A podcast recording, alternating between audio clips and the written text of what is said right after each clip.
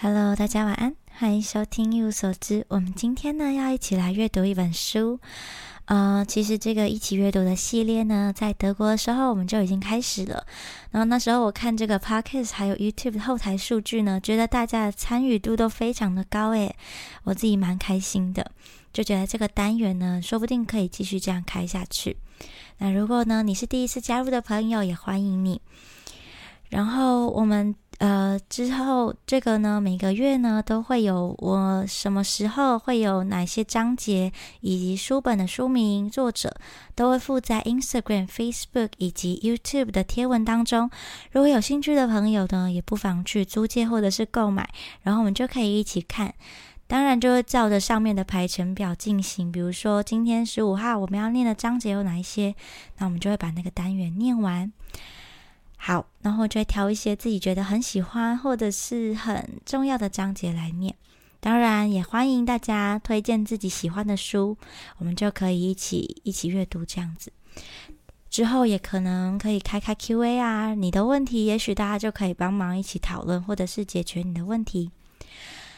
所以，呃，还有关于这个单元为什么会开，其实之前有说过，就是我觉得欧洲人的阅读习惯蛮好的，就是因为他们的网络啊，还有他们的通勤时间可能比较长的关系，所以他们都会带自己的书在这个火车或者是电车上面看。然后我自己在旅游的时候也蛮常，呃，会听别人说书的，所以就觉得这个单元呢可以。移植回来我们这里，然后呢，我们也可以来做做看。好，那今天呢，我们选择这本书籍呢，叫做《巴黎左岸》，一九四零到一九五零年代，我在讲这个时期的这个法国文坛以及艺坛的一些发展。那为什么就是为什么会叫巴黎左岸，不叫巴黎右岸呢？其实巴黎左岸就是沿着塞纳河。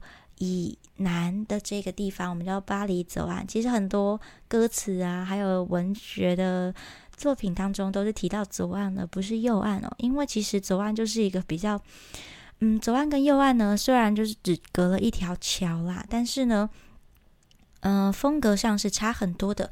我们可以感受到不太一样的感觉在右岸跟左岸之间。比如说右岸呢，就大家很。常会去逛的精品百货啊，还有这个罗浮宫啊，一些比较观光或者是精品区，都会在右岸当中 看见。那左岸的话呢，感觉就比较文人气息一点，比较文青的地方。然后也是这个欧洲著名的这个学术文化艺术中心啊，等等的。然后你可能旁边经过的就是某大院校的教授或者是学生。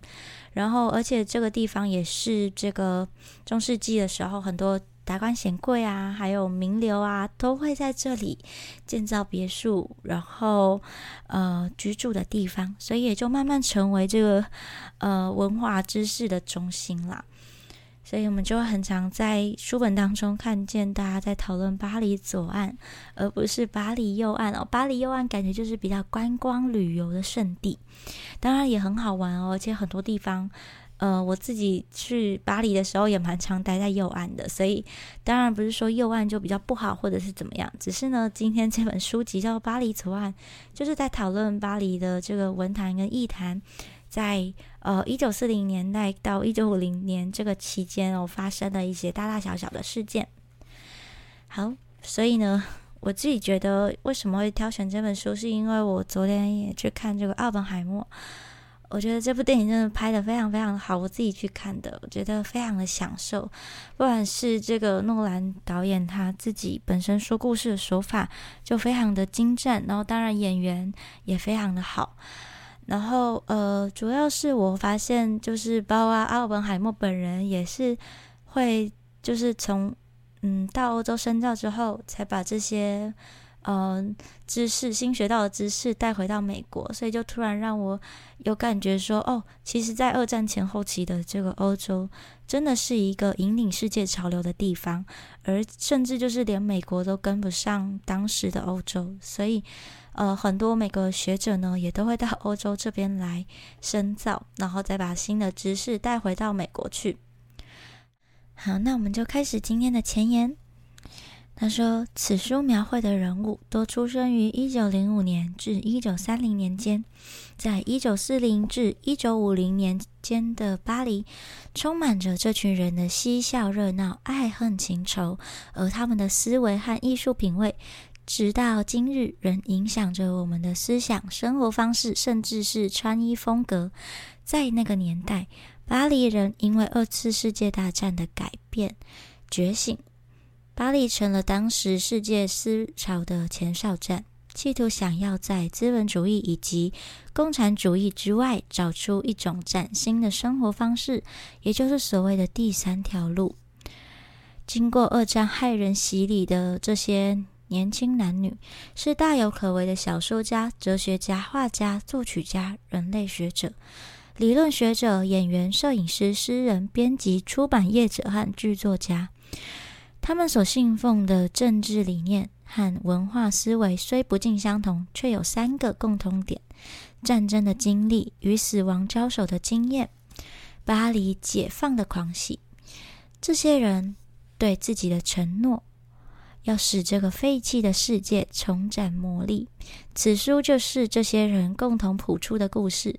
我们将带领读者进入战后巴黎欣欣向荣的艺术、文学、戏剧、人类学、哲学、政治和电影交流盛世。巴黎在经过了煎熬的四年纳粹占领之后，战争末年几年孕育出的艺廊、街道、爵士酒吧、小酒馆、书店。日报、月刊都成了辩论、作战计划，还有各种宣言的发表平台。其中最具影响力的期刊有，呃，阿尔贝·卡缪主编的《战斗报》，还有尚保罗·沙特和西蒙·波娃主编的《现代》杂志，以及卓别林电影《摩登时代》。此外，在几年后，为了因应世界。各国的居民和留在巴黎的美军的需求，巴黎也开始出版不少英文杂志。这些新兴出版社全挤在仅一平方英里的街区内，影响范围却广及全世界。诶，所以其实我这次去到巴黎，发现巴黎没有大家想象中这么不能使用英文哦。其实巴黎的英文也是蛮通的。好，这些社论作。家和艺术家在圣日耳曼大道上用力宣传理念时，曼哈顿、阿尔及尔、莫斯科、河内与布拉格的人都同时接收到了讯息。欧洲和世界各地的意见领袖听见了这些知识分子、艺术家和作家的声音，也成了他们的追随者。在发生地点就位于巴黎。在战后短短的时间内，就重建了其超高的文化地位。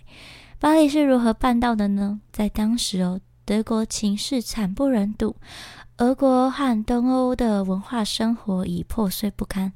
佛朗哥将军使西班牙变得孤立，意大利忙着走出法西斯主义的伤痛，英国则对欧洲知识分子的交流漠不关心。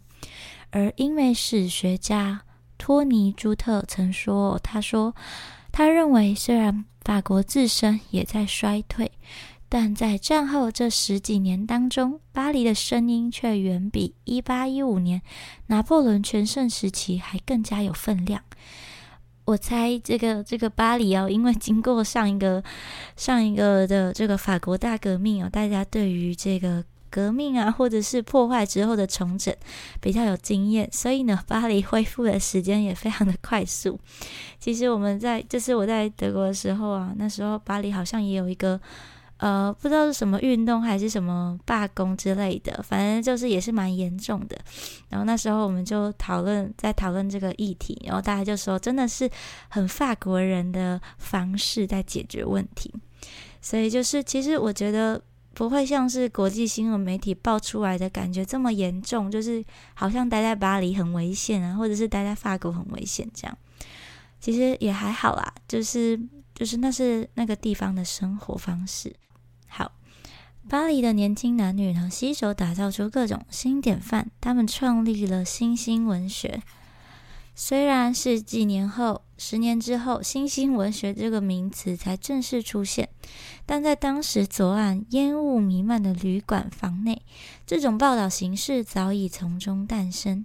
文学和新闻之间的界限就变得比较模糊，诗人和剧作家逐渐埋葬了超现实主义，发明了荒谬剧场。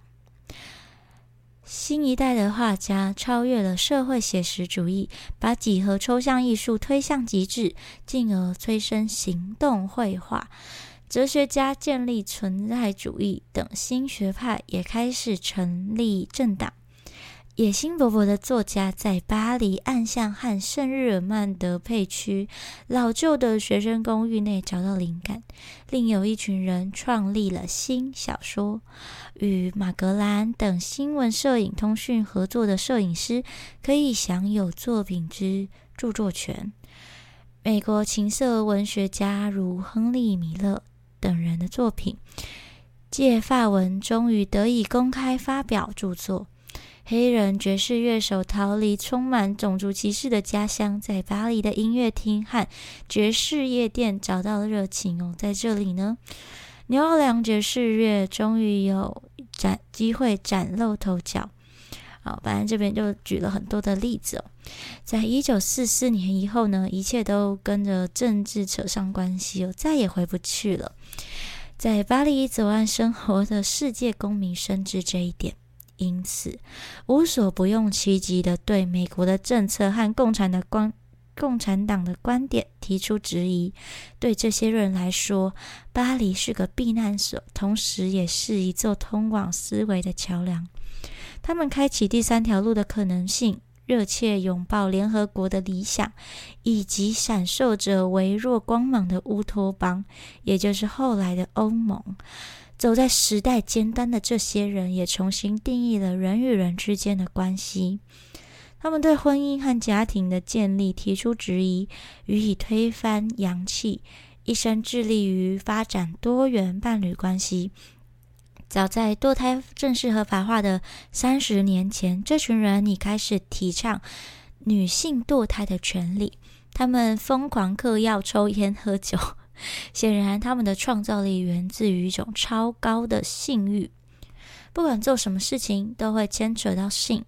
不过，他们的工作起来倒是非常的认真，有些甚至可以说是工作狂。这些人认真工作的同时，也认真的玩乐。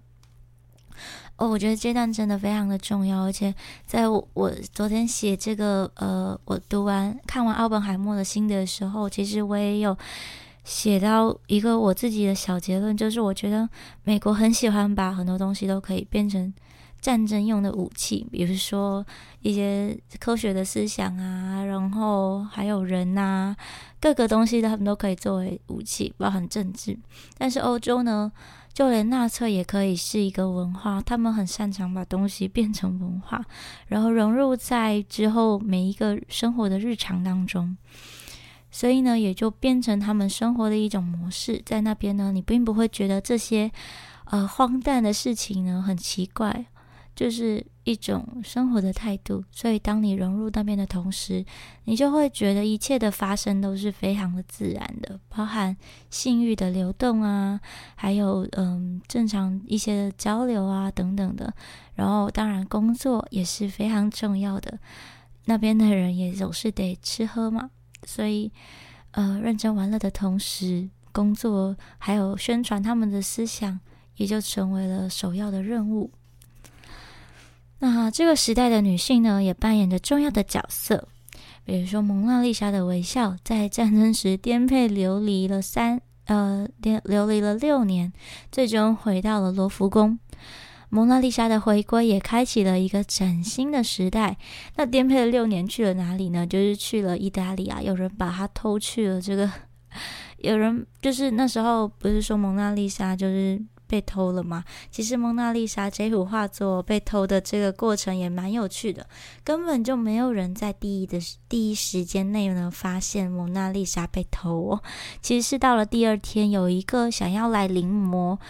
就是画作的画家，他就在这边，因为其实他们这个画作啊，《蒙娜丽莎》或者是其他幅有名的作品，他们可能每天都有一些时间是要被取下来，然后拿去拍照存档之类的，所以也不能够说来这边的游客，我真的就是。呃，没有发现还是怎么样？可能有些人就会以为他们被拿去拍照之类的。不过呢，就是在这个有一个人他想要来临摹的时候，他在那边等了很久的一段时间哦，都那个蒙娜丽莎都没有被摆放回去，所以这才发现说，哦，蒙娜丽莎好像被偷了。这已经是被偷之后的第二天的事情了。好，二十九岁的季和创办了他杂志，并担任该杂志的总编辑。而在整整二十九年之后，基和投入政坛，当上了法国文化部部长。法国女文豪克莱特过世之后呢，她的上流社会女性形象在法国也随之消逝。毕基巴杜和波娃成为了女性主义的新代言人。不久后，全世界开始为他们痴狂。在这个男性主义挂帅的大环境当中，只有绝顶能干的女人。才有办法生存下来，同时影响社会。呃，然后这里我想要回到刚刚有一个在说，早在堕胎正式合法化的三十年前，这群人已经开始提倡女性堕胎的权利。虽然这么说感觉好像很正向哦，但是呢，其实也就是显示了一件事情，就是制度的改革或者器物上的改革，也许是快速的，不过。观念上的转变呢，却是一个漫长的革命，然后需要经过这么多年、这么多年的时间，大家才慢慢接受这件事。而且合法化也不代表大家全部的人都接受，所以这个观念上的转变，还有整个社会呢，都还需要时间。好，我们继续。那时的女人呢，要够好斗，才能被当成一个个体看待，否则只会沦为伟大。男人身旁的花瓶哦，好，然后这边就大家自行阅读。这边这边跳到下一页，他说：“这些人呢，不论男女，艺术家也好，哲学家也罢，都树立了各种新典范、新标准。诸般成就虽不在话下，却也留下了一堆烂摊子。”托尼·朱特在论文《未完成的昔日：一九四四到一九五六年》。法国的知识分子这个论文当中呢，像个被始乱终弃的情人一样，在字里行间对这些烂摊子表现出愤恨和沮丧。在他看来，巴黎的知识分子借着得天独厚的环境和自身的聪明才智而获得很大的影响力，却未能成功改变世界。法国的知识分子辜负了拥护者的期望。考量到法国知识分子在其他西方国家带来的冲击，这种反差对战后欧洲史有着决定性的影响。托尼·朱特本身受到法国哲学熏陶，他无法原谅沙特一行人在人们最需要他们的时候让众人失望了。他甚至称他的书为探讨不负责任之。知识分子的论文，他认为哦，这些人呢一开始就被赋予、被寄予改变世界的厚望，因此很难，就是让人很难不纳闷，这样狂妄的希望到底是哪里来的呢？因此，我们要谈的不仅是战后巴黎知识分子的不负责任，也包括当时沸沸扬扬的政治、艺术、道德和性议题。虽然前面提到呢，觉得很多时候呢，这个事情就是自然而然发生的。不过呢，我们依然要保持着怀疑、质疑的态度，一起来讨论当时候发生的事情。所以他才会写这个这本书籍哦，不仅仅是呢。嗯，把之前发生的事情记录下来，他也同时呢在抒发自己的观点，在这本书当中。好，那我们就没有办法把前言念完，我只是想读一些部分的前言。那我们就进到今天第一章节：战争是我的主人。他说，本书的故事并非始于一九四四年的闷热夏日，那时同盟国的坦克车已在巴黎市区大道上轰隆隆的向前挺进。哦，同盟国，呃，怕有些人不知道，所以我们就稍微讲一下，是大英帝国啊、美国啊、苏联这些，还有法国、波兰等等的国家。总之，就是在二战当中比较被侵略的国家，就会算是在同盟国当中。如果大家想要比较好呃区分的话。啊，说法国年轻女子喜极而泣的眼泪潸然落下，上千名素昧平生的陌生人彼此亲吻庆祝。我很想从这里开始说起，但这会误导人。要在将近七十五年后的今天，用笔墨形容一九四四年夏天这般癫狂的喜悦景象，实在是不同不太容易的。